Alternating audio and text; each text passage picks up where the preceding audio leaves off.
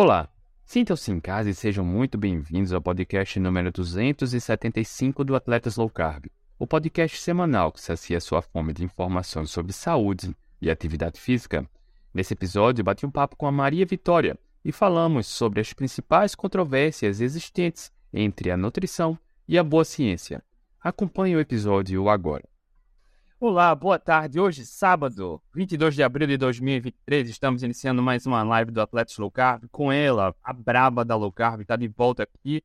Ela arrumou um horário que nem poderia ter arrumado, mas está aí ó, na live para a gente bater um papo hoje sobre alguns mitos, alguns mitos que, infelizmente, ainda perpetuam né, no mundo da nutrição.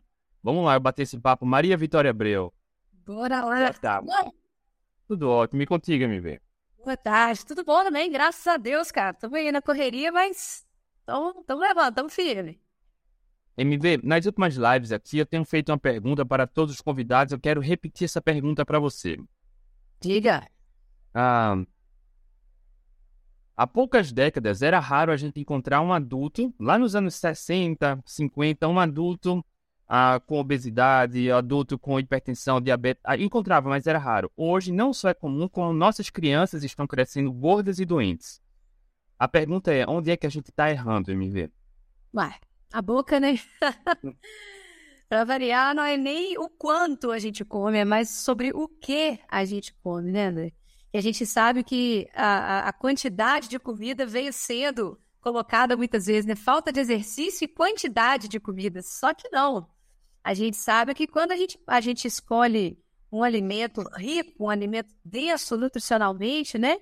Que a gente não só pode, como deve comer bem até saciar, né? E não é ficar comendo igual passarinho, não. É comer pratão, né, André? Igual a gente come aqui.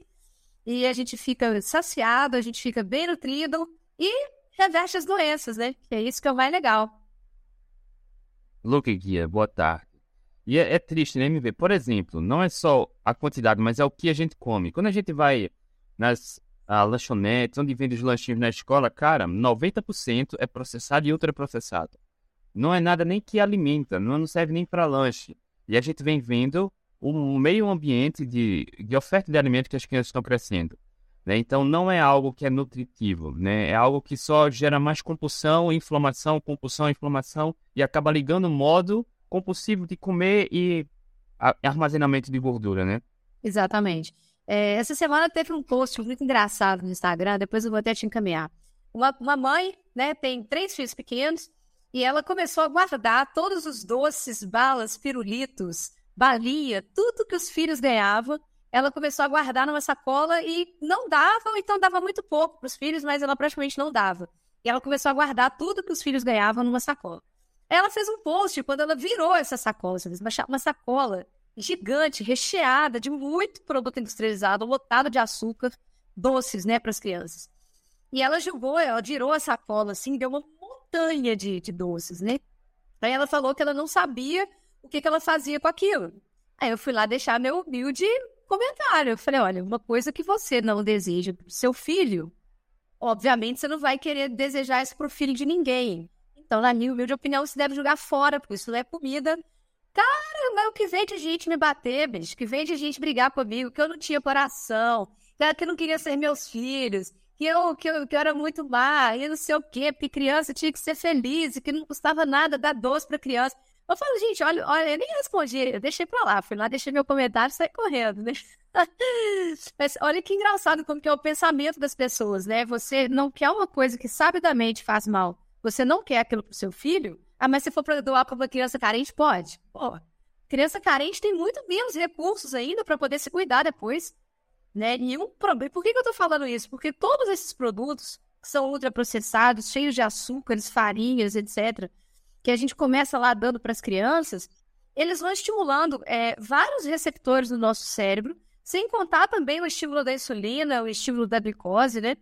E que isso, durante os anos, vai deixando as pessoas viciadas. Então tudo começa de pouquinho mesmo. Ninguém começa fumando um maço de cigarro por dia, né? Ninguém começa tomando uma caixa de cerveja por dia, né? Da mesma forma, doce também ninguém começa comendo uma sacola de doce por dia. Tudo começa aos poucos. E quando você assusta no futuro, a pessoa já está completamente viciada naquilo, seja droga, seja bebida, seja doce. né? O vício ele vai acontecendo aos poucos ao longo dos anos. E tem um filme muito interessante que é chamado Criança, a Alma do Negócio. Tá, gente? Depois que terminar essas la essa live aqui, vocês vão procurar ela. Ela tem no YouTube, tá? Chama Criança, a Alma do Negócio. Quando terminar essa live, vocês vão lá procurar. Esse filme, ele é impressionante como que todas as empresas, não só de alimentos, tá? De alimentos principalmente, mas não só de alimentos, de calçados, de roupa, de brinquedo, como que eles começam a criar adultos viciados desde a infância, tá? E isso tudo é sabido, isso tudo é planejado, isso tudo é colocado na, na, no plano estratégico de marketing dessas empresas, como que as crianças são a alma realmente do negócio deles, como que eles começam a trabalhar desde a infância tudo que eles querem que aquele adulto seja no futuro para continuar consumindo o produto deles, né?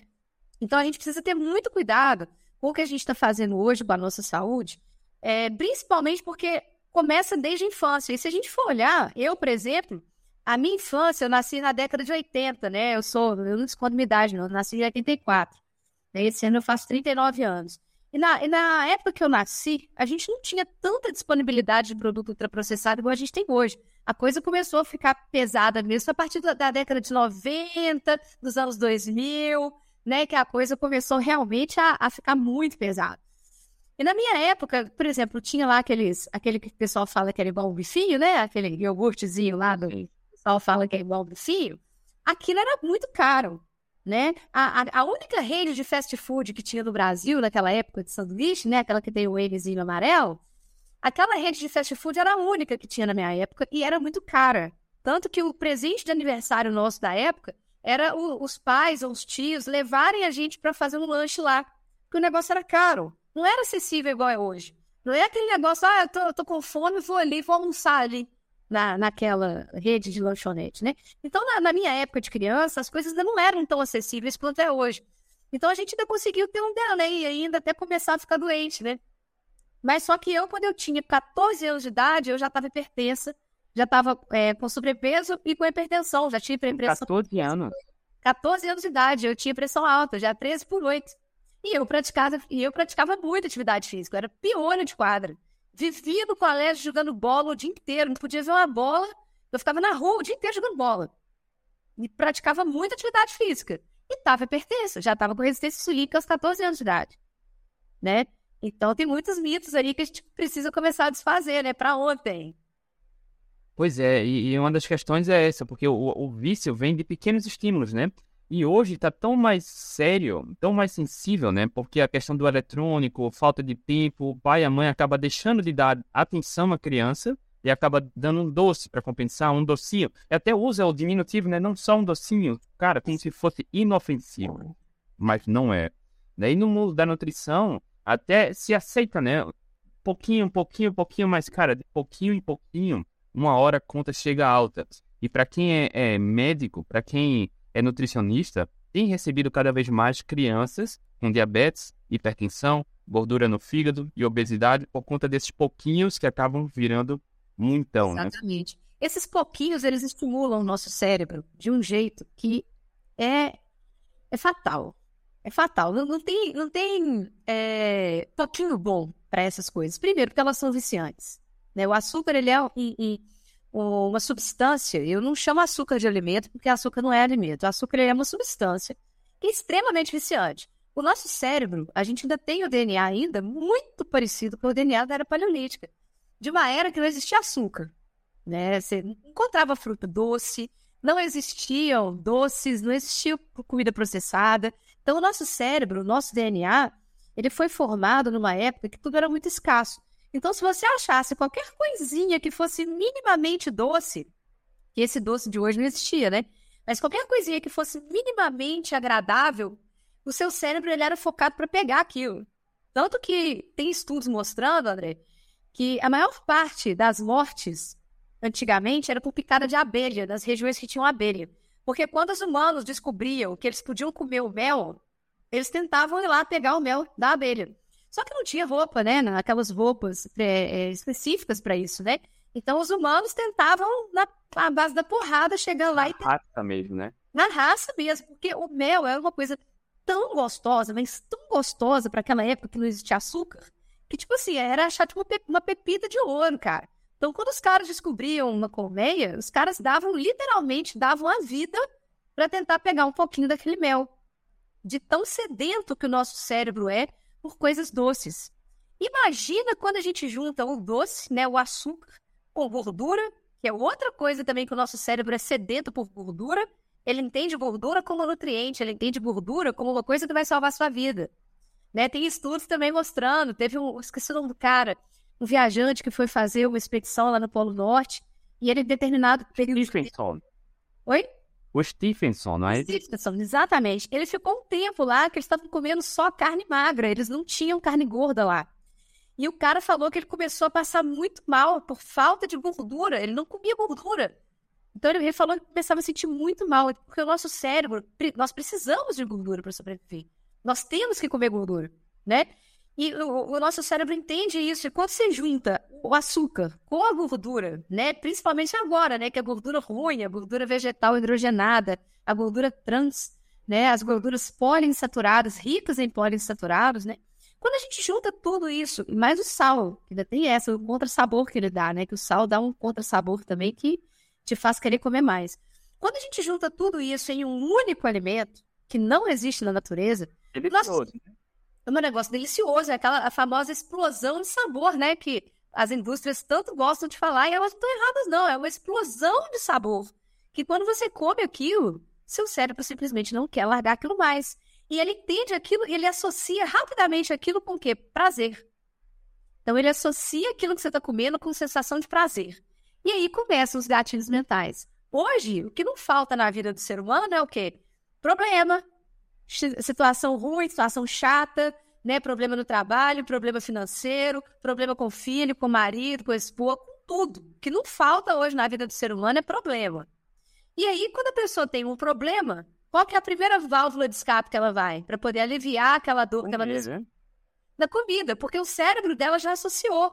Aquele negócio gostoso, cheio de açúcar, com farinha, com gordura, ele associa aquilo com prazer. Na hora que a pessoa tem um problema, o gatilho mental dela leva na hora para aquilo. Entendeu? Por isso que as doenças estão só piorando, porque as pessoas estão comendo aquilo porque aquilo dá muito prazer. As pessoas chegam em casa do trabalho cansadas, chegam em casa já com um monte de problema para resolver, se é que não tem mais problema quando chega em casa, né? E aí começa aquele ciclo vicioso. Eu como por prazer, porque eu não tenho prazer na minha vida, e aí vai. Quando a pessoa assusta, ela já tá com mais problema, que ela já tá Imagina, imagina isso, MV, no mundo de uma criança. Cara, se, Quer atenção, não tem, aí come. Tá com problema, o pai e a mãe não ajudam, come. E aí é tudo condicionado à comida. A criança aprende que a, a comida resolve tudo. E o pai fica com dó. Ah, eu, eu fico sendo muito restrito com meu filho. Eu preciso dar alegria pro meu filho. Ele acha que dar alegria pro filho é dar o processado cheio de açúcar. Né? E as, as crianças, elas repetem o que elas aprendem em casa. A gente conhece vários exemplos, né, André? O seu, por exemplo, crianças que são tratadas numa família que, que tem uma estrutura melhor de comida de verdade, uma estrutura melhor que eu falo de alimentação. Porque nem sempre a alimentação está ligada só à questão financeira. Tem muitas famílias ricas que têm condições financeiras de dar uma, uma alimentação muito boa, mas vivem de ultraprocessados.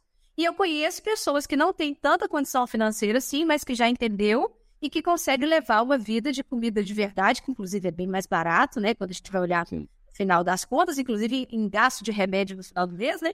Gastam menos remédios que vive de, de, de comida de verdade.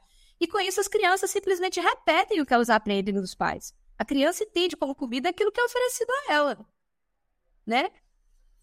E aí você falou, MV, da gordura. Eu queria saber disso aí, de outro ponto. Cara, a espécie humana sempre comeu gordura, sempre priorizou o consumo de carne mais gorda, mas de repente ela tornou-se a vilã. E por que ainda, MV, na, no curso de nutrição ainda se recomenda evitar gordura saturada, tomar cuidado com colesterol? Apesar de todas as evidências, ainda se recomenda evitar gordura. André, existe um lobby muito forte da indústria, né? A gente sabe disso. É, eu acho que primeiro começa é, lá atrás, quando as pessoas aprendem a ler evidência científica. Hoje, infelizmente, nas universidades, os alunos não saem da universidade sabendo ler de verdade uma evidência científica. Eles não sabem diferenciar o que é um estudo de opinião, uma revisão de literatura, de uma revisão sistemática, de, de análise, de um ensaio clínico, de uma coorte, de um estudo observacional, né? Eles não sabem essa diferença. A maioria dos alunos não sabe. Eu estudo numa universidade muito boa. É a melhor federal do Brasil, a UFMG, a líder do ranking das federais. E lá os professores são muito bons. Os professores sabem tranquilamente a diferença de um ensaio clínico para um corte. Mas os alunos, ainda, a maioria deles não sabem. Só um, um outro que faz uma iniciação científica, um aluno que faz iniciação científica que já começa a aprender a diferenciar. Porém, quando você vem daquele sistema, né, de uma mentira repetida mil vezes vira verdade, é difícil para alguém questionar. Eu já vejo alguns professores em sala de aula levantando essa bandeira. Alguns falam, é, já tem algumas evidências contrárias, né, falando que a gordura saturada não faz mal, né, temos que ter cuidado. Então, alguns professores estão a, a, perceber isso, mas eles ainda não sacaram, eles não levantam a bandeira e falam, oh, peraí, não é assim, calma. Não, eles levantam de leve, até porque dentro da classe dos nutricionistas isso ainda não está bem estabelecido, justamente por isso, porque foram 40 anos martelando essa, essa ideia na cabeça dos nutricionistas e é muito difícil de uma hora para outra alguém que escutou aquilo a vida inteira falar não é mentira, né? Então a pessoa tem que primeiro ela tem que ser muito boa para ler evidência, ela tem que ser muito boa para pegar um artigo e falar, oh, vera lá, cara, né? Não é um, não são várias meta, vários ensaios clínicos, várias meta-análises, várias coortes dando resultado ao contrário, porque quando a coorte dá uma relação inversa Cara, não tem como ter causalidade. Né? Quando o estudo observacional fala que aquilo não está nem associado, que a única função do estudo observacional é falar que tem alguma coisa associada à outra. Né? E a outra função do estudo observacional é falar se não está associado. Pô, quando as próprias coortes grandes, né, igual o estudo Pew, por exemplo, de 2017, que foi apresentado lá no Congresso Europeu de, de Cardiologia, quando o estudo Pew, que foi feito com mais de 115 países, mostrou uma associação inversa da gordura saturada com o evento cardiovascular, pô, cara, não, não dá para continuar falando esse tipo de coisa. Só que aí o que, que acontece? A coisa vem em cima para baixo. Vem lá do comitê que faz as DRIs, né, as diretrizes, que são as Dietary Reference Intakes. Então, essas diretrizes, que são americanas, nem, nem são brasileiras, não. O povo, todo mundo segue os Estados Unidos, né? E é um dos lugares que mais tem lobby de indústria em cima de político e em cima de instituições. Estados Unidos, para quem acha que o Brasil tem problema, não sabe como é que os Estados Unidos é nesse ponto de lobby. É, tipo, surtante. Então, o que, que acontece? Essas DRIs, que são as orientações nutricionais, né, as re referências numéricas para os nutricionistas, o Brasil copia e praticamente o resto do mundo inteiro copia os Estados Unidos. Então, essas DRIs, elas vêm de cima para baixo. Esse comitê, ele se reúne a cada cinco anos, e esse comitê é que define o que é que cada um tem que comer, quanto de carboidrato, quanto de proteína, quanto de gordura, o que, é bom, o que, é ruim. Esse comitê é que decide. Entendeu? Só que ninguém sabe com base em que, que eles decidem. Eles qual critério? Qual jogo de interesse? Qual critério? Eles, não, porque são estudos populacionais, outros eles olham por média, outros eles olham por incidência, então cada um tem um critério. Agora, o critério que eles menos observam é o da evidência científica robusta. Isso eles não olham. Não sabemos por que quem sou eu para julgar. Porém, parece que está um pouco longe da biologia humana, né? E, e, uma coisa que é engraçada, André, que eu, eu vejo isso direto, né? O pessoal fala assim, não, a dieta low carb e a dieta cetogênica, tudo bem, elas revertem doenças, né? A curto prazo. A longo prazo, a gente não tem estudo mostrando que elas continuam revertendo a doença. Eu falei assim, beleza. Mas veja bem, essas dietas que são propostas pelas diretrizes, né, pelas DRIs, elas também não têm estudo nem de curto nem de longo prazo. E elas não revertem nenhuma doença, nem a curto nem a longo prazo. E sem estudo nenhum, né, de, de, de segurança ou algum estudo que comprove que elas revertam doenças crônicas, elas estão sendo colocadas aí para a população. Né? Por que não?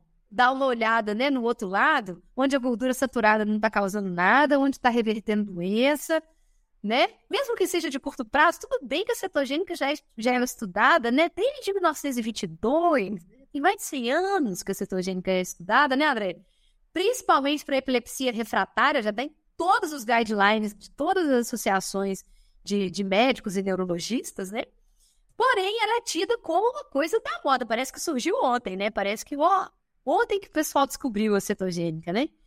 Então, a gente fala, ó, tudo bem, não tem estudo de longo prazo, não? Não, mas e as outras? E essas aí que estão sendo oferecidas para a população? Quais estudos que elas têm, de curto ou de longo prazo, mostrando que elas revertem, por exemplo, o diabetes, que a gente sabe que não reverte, elas só pioram a síndrome metabólica. Para quem tem síndrome metabólica, tá, gente? E a cetogênica low carb, elas revertem a síndrome metabólica. Será que uma dieta que reverte a síndrome metabólica a curto prazo, né, que é feita de comida de verdade, será que a longo prazo ela vai piorar? Será que comer comida de verdade a longo prazo vai piorar o diabetes que ela resolveu? Não é estranho? Ele veio, oh, oh, me veio à mente ah, quando a gente estava falando sobre essa live, sobre o tema da live, e a gente vê naturalmente muitas pessoas se, ah, fazendo um vestibular, Enem, entrar num curso apenas achando que não, esse curso para ganhar dinheiro. Você acha que o perfil dos alunos que não vão adiante estudar é porque não tem a paixão, não se identificou com nutrição, está lá só para receber o diploma e começar a reproduzir o que aprendeu? Não tem esse espírito inquietador de ir buscar a evidência, assim como a gente vê nos seus olhos, o brilho nos olhos sobre a nutrição e vai a fundo. Mas você acha que pode ser isso também, a falta da paixão, da identificação com a nutrição? O André tem duas coisas. A primeira pode ser sim essa falta de identificação, tá? Que a gente, quando começa uma, uma universidade, né, quando a gente começa um nível superior, muitas vezes a gente acha que é aquilo que a gente quer pra gente, mas depois a gente descobre que não. Eu, por exemplo, meu primeiro curso superior foi na área de história. Eu fiz dois períodos do curso de história. Aí depois eu fui fazer administração de empresas, gostei, amei, continuo trabalhando ainda, né, com administração, de certo, de certo modo, mas agora me apaixonei pela nutrição. De uns anos para cá, me apaixonei pela nutrição. Então, a nossa vida é feita de caminhos, e muitas vezes a pessoa que começa a fazer um curso de nutrição, então, às vezes naquele momento ela pensa que aquilo é o melhor para ela, mas depois ela descobre que não era bem aquilo que ela gostava tanto. Só que tem um outro fator, que eu acho que esse outro fator acaba piorando até quem gosta da nutrição. Porque hoje está cheio de nutricionista frustrado, André. E sabe por que, que os nutricionistas têm muita gente frustrada? Porque eles seguem orientações das diretrizes, eles não buscam por conta própria conhecimento. E quando você segue orientações que podem não estar muito coerentes com a biologia humana, o que, que acontece? Você não vai conseguir curar ninguém, você não vai conseguir resolver o problema de ninguém. Você vai ficar lá sempre fazendo aquela mesma prescrição, mandando a pessoa comer uma colher de sopa daquilo, medindo o bife na palma da mão. Entende? Cara, e a gente está cansado de saber que esse negócio não funciona. Então, isso vai fazendo profissionais ficarem frustrados ao longo da vida. Né? E por que, que quem começa a trabalhar com low carb, né, quem, quem vive essa vida low carb, não quer e fica apaixonado pela nutrição? Né? Eu vou até te contar um caso bem interessante daqui a pouco. Porque a gente vê que o negócio funciona, né? a gente vê que o negócio muda vidas. Você fala assim, cara, tô conseguindo reverter uma doença que até então o pessoal achava que nem tinha reversão. A gente tá revertendo a doença com dieta, cara. Sim, é fazer, fazendo a pessoa gastar menos com remédio. Só melhorando a alimentação. Só melhorando a alimentação, a pessoa deixa de usar insulina quando ela ainda tem reserva pancreática, né? Ela para de usar insulina, ela para de usar medicamento, ela para de usar antipertensivo, ela para de usar diurético, ela para de usar um monte de coisa. Começa a sobrar dinheiro até. Sabe? Ela para, ela para é, de comer aquele monte durante o dia, ela para de gastar dinheiro com aquele monte de comida, passa a gastar menos, porque ela vai fazer duas, três refeições ao dia e são refeições ricas em nutrientes, né? Então, quando a gente descobre isso, você fala assim, cara, tem condição. E aí, um caso interessante foi, foi interessante foi o seguinte: eu estava no, essa semana retrasada, eu fui para o hospital fazer um estágio. E eu fiquei justamente como nutricionista que atendia pacientes renais. E eu ia lá de cabeça baixa, né, vendo as orientações dela, né, já sabe, naquele nível de tristeza, né, vendo a orientação dela, todo mundo diabético todo mundo recebendo aquela prescrição com pão, banana, aveia. E meu coração só ia cortando assim, daí eu não podia falar nada, né? Que eu era simplesmente uma estudante observadora do cenário ali, né? E eu comecei a perceber que a nutricionista estava meio desmotivada, que eu falei, cara, entra paciente, sai paciente. Cara, é, pessoalmente sai do mesmo jeito, ninguém melhora nada aqui. O paciente chega e sai do mesmo jeito não melhora nada. E eu pensei assim, pô, prescrição bem feita para esse cara aqui já tinha resolvido o problema dele por dois meses. Mas beleza. Aí eu falei assim, gente, essa, essa moça tá frustrada. Eu acho que ela não tá gostando muito da profissão dela, não. Porque o, o jeito que ela transparecia, ela tava mostrando já um certo, um certo cansaço, uma certa desmotivação com o trabalho. Eu falei, não dá certo, né, vocês, do jeito que ela prescreve, do jeito que ela aprendeu na faculdade. E daí, na hora que a gente estava indo embora, ela tem que assinar a nossa lista de presença, né? Ela assina pra gente. Aí ela falou assim: vocês amam a nutrição? Tava eu e mais duas colegas, e ela falou assim: vocês amam a nutrição? Porque, ó, tem que gostar muito disso aqui, viu? Porque senão vocês vão chegar daqui a pouco, vocês vão descobrir. E eu só caladinha, né? Porque senão vocês vão chegar daqui a pouco, vocês vão descobrir que vocês não querem isso aqui mais, e vocês vão embora. Porque fala, para fazer isso aqui, vocês têm que amar muito a nutrição. Aí as meninas, as meninas regalaram o olho, assim, né, do meu lado, e eu falei assim: eu amo a nutrição. Eu amo muito a nutrição. Aí ela olhou assim para mim, né? Eu falei, eu amo muito, isso aqui mudou minha vida. Eu tô aqui com 38 anos de idade, aí que ela viu que eu era adulta, porque como a gente tava de máscara no hospital, ela achou que eu era meio quase que adolescente junto com os meninos, né? Aí que ela viu que eu era adulta, eu falei, eu tô com 38 anos de idade, eu já tenho uma graduação, duas pós-graduações, eu mudei de área porque eu amo muito a nutrição. Você não sabe tanto que isso aqui mudou minha vida. Aí ela falou assim, ai, que bom, porque senão você vai chegar no final do curso e vai abandonar. Eu falei, não vou não, vou ficar tranquilo. Aí ela assinou, despedi e fui embora. E eu acho que essa é a realidade de muita gente, André. Infelizmente, porque você fica martelando, cara, você fica dando murro em ponta de faca. Com essas diretrizes que a gente tem hoje, dificilmente você consegue salvar a vida de alguém que já chega doente para você. É, e é importante esse negócio das diretrizes, porque as diretrizes nada mais servem como alguma referência. Tá? Para quem não quer colocar o seu na reta, segue as diretrizes. Mas para quem vai lá na evidência, cara, é muito mais fácil você ver, entender o nível de evidência, nível hierárquico e formar sua opinião. E é justamente isso que a gente está falando, porque assim como a MV já relatou aí, cara, os maiores níveis de evidência mostram muita coisa ao contrário do que as diretrizes pregam, tá? Sobre a gordura, sobre carboidratos, sobre cetogênica, reversão de doenças metabólicas. Então, quando você assume o risco e vai diretamente nas evidências, cara, você tem acesso ao mundo de informação que aí você forma a sua opinião e fica mais fácil seguir adiante. MV, tem uma pergunta aqui, ó. Dias, dias.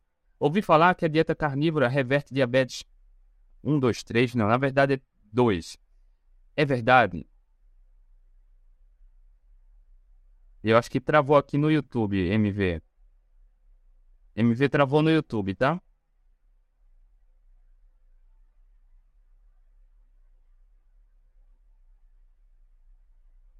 Ó, MV tá, tá voltando. Ela tá no Instagram também. Ela vai entrar novamente aqui no YouTube. Quando a gente fala em reverter diabetes tipo 2, a MV vai explicar, tá? Mas é uma doença metabólica, diabetes tipo 2, hipertensão, estetose hepática não alcoólica, ovários policísticos, dentre outras doenças, estão diretamente ligados à alimentação, ao estilo de vida, à síndrome metabólica. Melhorando a alimentação, é plenamente possível reverter o diabetes tipo 2, sim. O tipo 1 não. O tipo 1 é, é uma doença autoimune, tá? Mas que sim, melhorando a alimentação, vai ter um melhor controle na administração da insulina, tá? Mas eu vou aguardar a Maria Vitória para ela responder. Ela é a braba.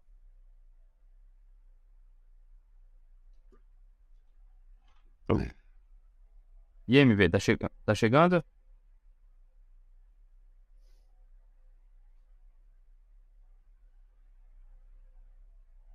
Eita, agora travou no Instagram também. Acho que foi a internet dela. Então vamos lá. A diabetes tipo 2 é uma doença metabólica diretamente ligada à alimentação, tá?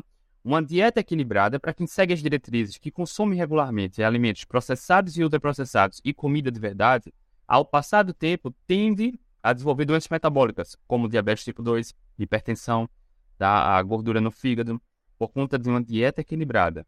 O alto consumo de carboidratos refinados que eleva muito a glicose de forma crônica. Pronto, ela chegou. Pronto, energia caiu aqui, cara. Deu Pronto, de energia.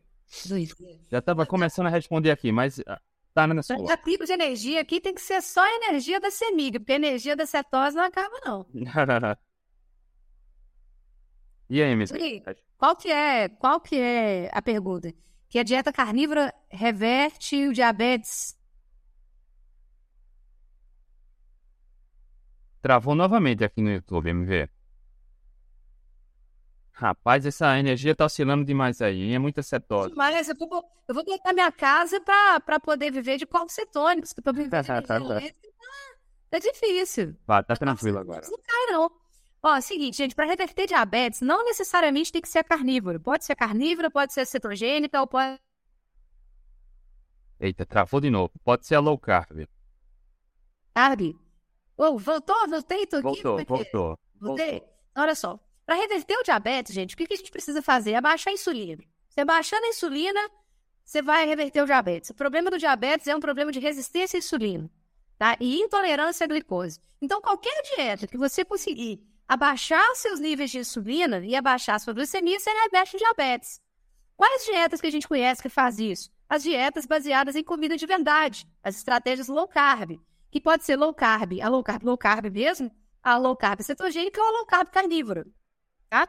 Tem algumas diferenças entre elas, não sei se o André quer que a gente explique isso agora, mas fato é, come comida de verdade para reverter o diabetes, come comida de verdade, bicho e planta, carnes, ovos, vegetais de baixo amido, né? Quais são os vegetais de baixo amido? Berinjela, abobrinha, cenoura raladinha, crua, até, até uma beterraba crua, raladinha, dá para entrar também, não precisa ser tão maluco assim também não, dá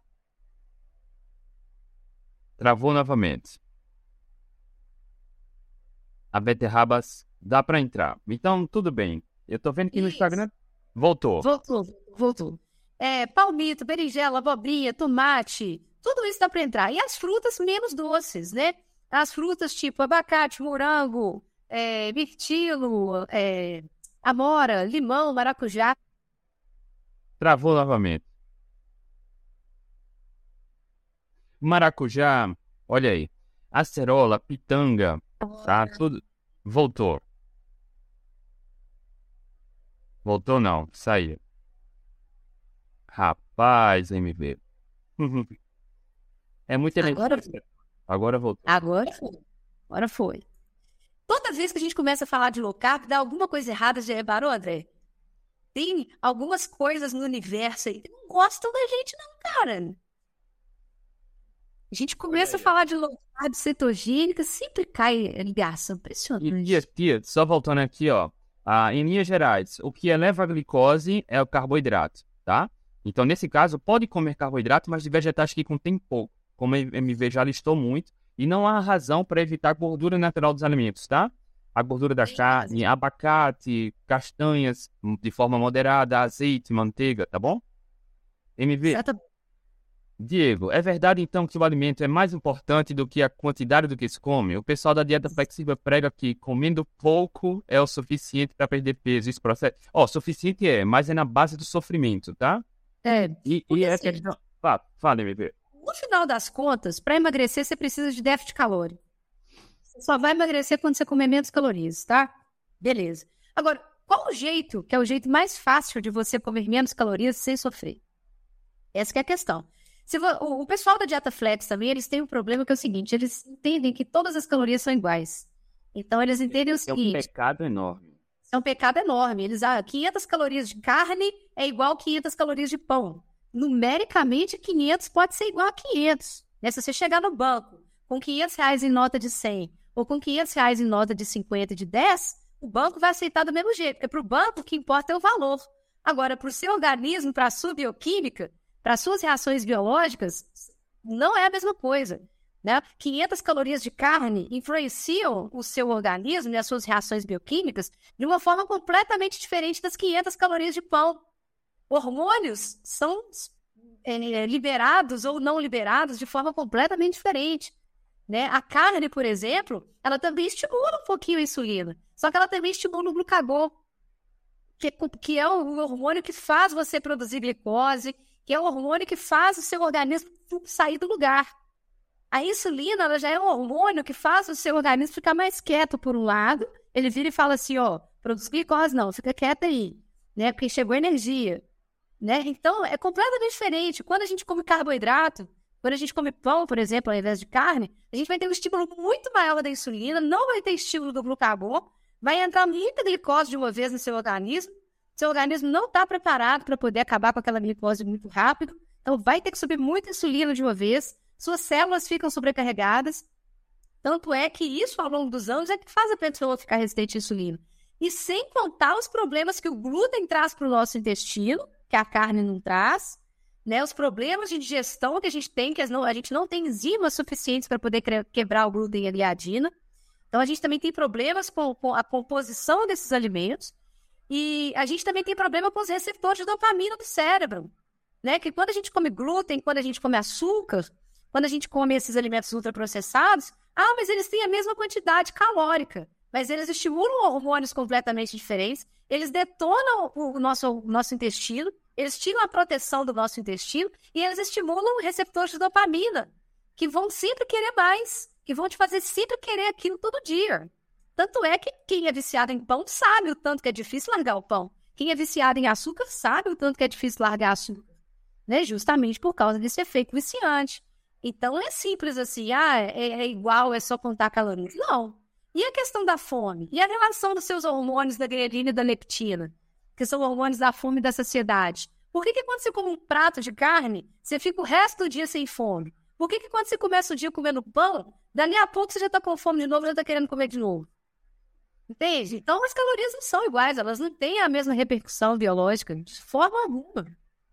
Olha só, e só para fechar, Diego, tem vários estudos mostrando, por exemplo, com a dieta cetogênica, para quem segue uma dieta cetogênica comendo à vontade, ad libitum, tá? só seguindo, só seguindo a lista de alimentos, naturalmente entra em déficit calórico, comendo até saciedade, sem forçar o déficit calórico, entende? E os indivíduos até emagrecem mais do que quem segue uma dieta equilibrada da pirâmide alimentar, se exercitando de 3 a 5 vezes na semana.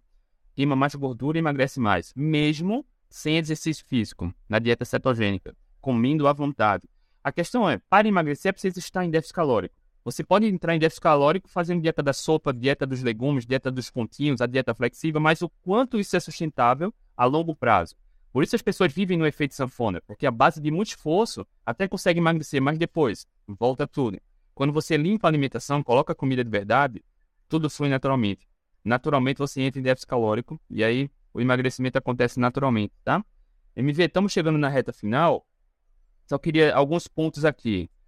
Ainda, ainda na academia, na, na, no curso de nutrição, eu vejo algumas pessoas falando que não faça low carb porque causa hipoglicemia. Pelo amor de Deus, isso já é coisa do passado, MV. Nossa, gente, ó, isso aí é a aula básica de fisiologia. A gente nunca tem hipoglicemia por falta de glicose. Tá? Isso até eu expliquei outro dia no meu, nos meus stories. O nosso fígado, ele está o tempo inteiro produzindo glicose. O tempo inteiro produzindo glicose. E aí eu vou explicar um outro problema também que as pessoas têm também por falta de ler estudo científico, né? Então, primeira coisa, nosso fígado está sempre produzindo glicose. Nunca falta glicose. Mas existem pessoas que têm hipoglicemia. Por que essas pessoas, então, têm hipoglicemia? Se a MV está falando que o fígado nunca para de produzir glicose. Por quê? Porque essas pessoas, elas têm dois problemas. Elas podem ter um dos dois problemas. Primeiro, elas podem ter uma resposta exacerbada do pâncreas. Geralmente está ligada à resistência insulínica. O que faz a gente ter hipoglicemia não é falta de carboidrato, é excesso de insulina. Ou porque a pessoa está com um pâncreas que já está com problema de resistência insulínica e ele está começando a liberar mais insulina do que deveria. Então a pessoa come um pouquinho de carboidrato, ou geralmente come muito, né? Porque, por isso que ela tem hipoglicemia. Ela come muito carboidrato de uma vez e o pâncreas, ao invés de liberar a quantidade de insulina exata para poder colocar aquela glicose que ela comeu para dentro da célula, o pâncreas libera mais insulina do que deveria. Aí aquela insulina vai lá e joga aquela glicose para dentro das células de uma vez e a pessoa tem um evento de hipoglicemia.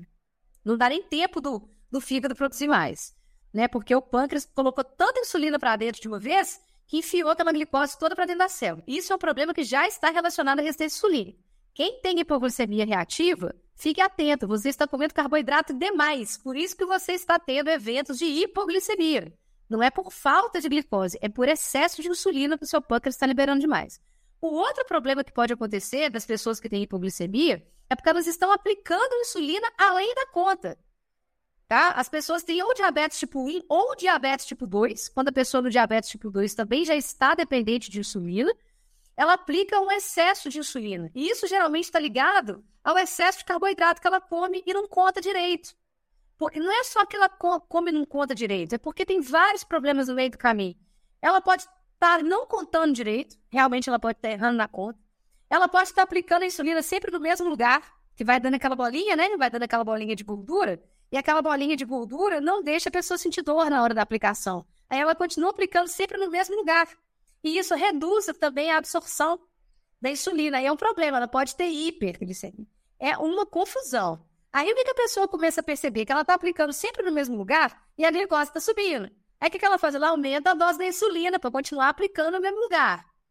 E também tem um outro problema. A tabela nutricional dos alimentos costuma ter um, uma, uma, uma margem de erro. E pela legislação, é permitido ter até 20% de margem de erro. Então, um produto que fala lá que tem 100 gramas de carboidrato, ele pode ter, na verdade, 120, ele pode ter 80. E para quem aplica insulina, tanto diabético tipo 1 quanto diabético tipo 2, isso é um problema, porque você aplicar insulina para 80 é completamente diferente de você aplicar insulina para 120.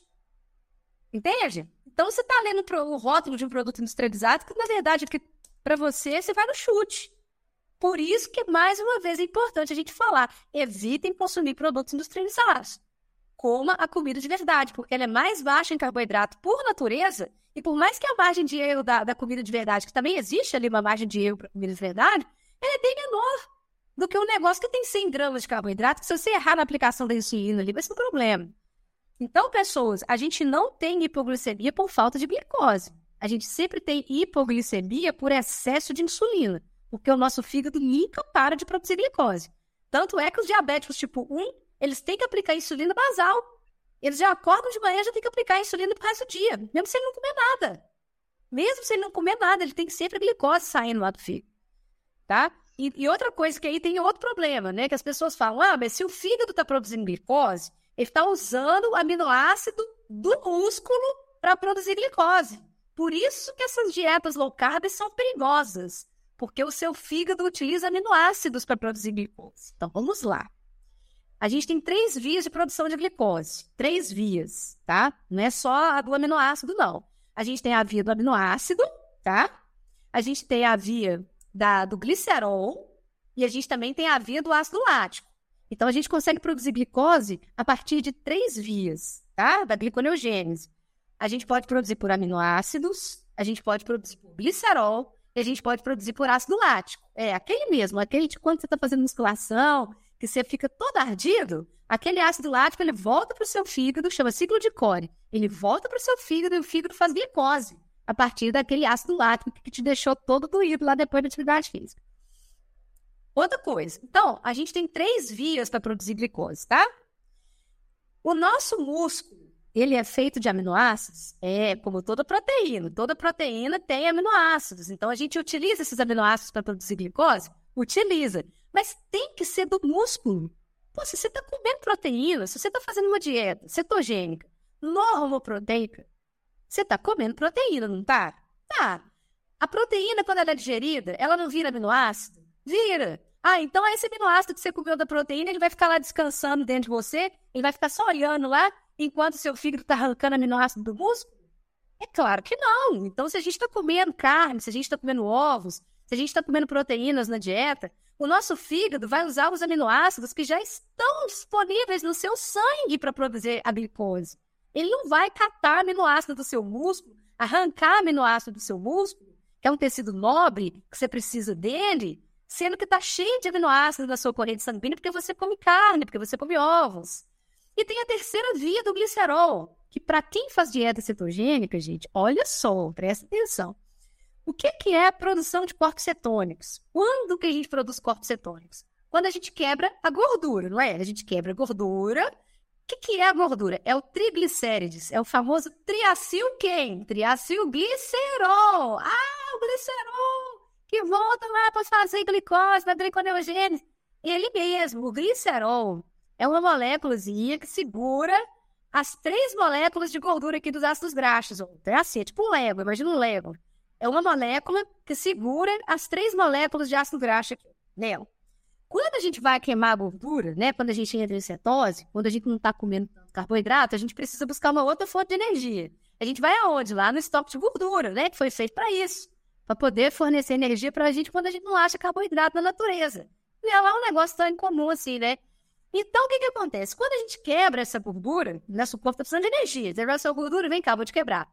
Na hora que ele quebra a gordura, ele separa o glicerol dos três ácidos graxos. Esses ácidos graxos aqui, ó, eles vão ser oxidados, eles vão ser queimados. E a partir deles é que a gente vai produzir corpos cetônicos. E esse glicerol que sobrou aqui, para onde que ele vai?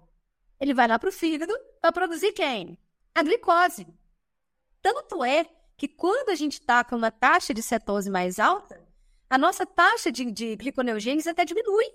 que diminui a taxa de gliconeogênese, porque o nosso corpo é inteligente. Ele falou, é, se está chegando muitos corpos cetônicos lá nos tecidos, no músculo, no cérebro, o cérebro também usa muito corpos cetônicos, tá? No cérebro, nos músculos, se está tendo energia abundante, que eu estou quebrando gordura, para que, eu vou ficar gastando aminoácido para poder produzir glicose? Eu não vou usar glicerol que está descendo.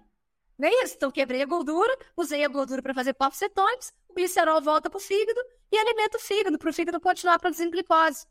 Então é um mito. Quem acha que dieta cetogênica ou dietas low carb fazem perder é, músculo é um mito, porque quando a gente está em cetose, a gente está quebrando triacilglicerol para poder produzir corpos cetônicos. Né? Os ácidos graxos vão para a produção de corpos cetônicos, vão para a beta-oxidação, o glicerol volta para o fígado para produzir glicose. Ou seja, diminui a demanda de aminoácido, diminui a utilização de aminoácido. E em dieta cetogênica, nós estamos em dieta, então nós estamos comendo. Agora, em jejum é outro papo, tá? Até nas primeiras horas de jejum, ali até 24, dependendo até 30 horas de jejum, a gente ainda tem aminoácido circulante. E a gente também tem o GH, que é um hormônio que protege os músculos quando a gente está em jejum. É muito difícil conseguir arrancar músculo para poder produzir glicose. É difícil, não é fácil assim. O nosso corpo protege os nossos músculos. Não é um negócio liberado, não é festa, não. Ah, vem cá, vem arrancar meu aminoácido aqui para produzir. Não é assim, não. Então, é depois de muitas horas em jejum, depois que o estoque de aminoácidos começa a diminuir no seu sangue, é que sim, a gente vai lá quebrar o músculo. Mas é porque está em jejum. Há muito, muito, muito, muito tempo. Né? Então, gente, quando a gente está em dieta, a gente está comendo. E se tiver comendo a quantidade de proteínas necessária, tá? A gente não vai quebrar músculo, não. A gente vai usar o aminoácido da proteína que a gente está comendo para poder produzir glicose. Aí as pessoas falam assim: ah, mas como é que eu vou fazer músculo sem insulina? Quem disse que é sem insulina? Se a gente está comendo carne, se a gente está comendo proteína, os aminoácidos da carne, a carne tem os aminoácidos que são insulinêmicos. O nosso corpo é maravilhoso. Na natureza, a gente viveu de carne milhares de anos. Então, quando a gente come carne, quando a gente come ovos, os aminoácidos, tipo a leucina, por exemplo, elas cutucam lá o, o banho e falam assim: ó, oh, libera insulina aí, cheguei. Vai ter liberação de insulina, sim, quando você come carnes e ovos. Então, você vai ter insulina para produzir músculo, você vai ter aminoácido para produzir músculo. E você vai ter o, o, o, o glucagon sendo estimulado para poder cutucar o fígado e falar: fígado, chegou foi carne, não foi pão, não. Produz glicose aí. Entenderam? Então, a nossa regulação bioquímica é maravilhosa, gente. É maravilhosa. Se a pessoa quiser viver comendo só carne e ovos, ela pode viver numa boa. Que ela não vai ter perda muscular. Ela... Tem ensaio clínico. Isso que eu estou falando aqui não é da minha cabeça, não. Tem um monte de ensaio clínico mostrando que dieta cetogênica previne perda de massa magra, inclusive em pacientes oncológicos, que são pacientes que, por causa da própria doença, por causa do câncer, faz eles perderem massa magra. E a cetogênica previne a perda de massa magra em quem tem uma doença que faz perder massa magra.